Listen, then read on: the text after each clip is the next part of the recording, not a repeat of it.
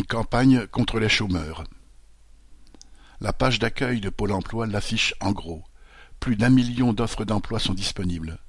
De quoi alimenter les reportages sur les pénuries de main-d'œuvre, assortis de déclarations politiciennes pour dire en substance que le problème n'est pas le chômage, mais les chômeurs.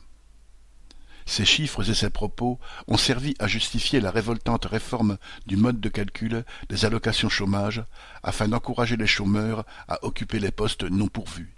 Mais, outre le fait que beaucoup d'offres sont en réalité des emplois très précaires et mal payés, différentes enquêtes menées par des journalistes, mais aussi par des syndicats comme la CGT, montrent que beaucoup sont tout bonnement inexistantes.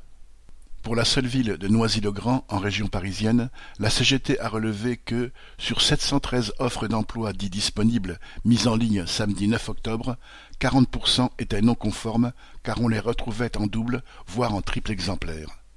À la présence de plusieurs annonces pour un seul et même poste s'ajoute celle d'offres mensongères proposant un poste en CDD de trois mois qui s'avère finalement un contrat d'une semaine, etc. Moins d'un quart du million d'offres affichées par Pôle emploi proviennent effectivement de l'agence publique, 77% des annonces émanant de sites partenaires.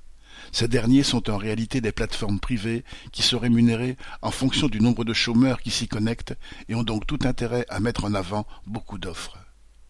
Le caractère inexistant ou mensonger des annonces est facile à vérifier.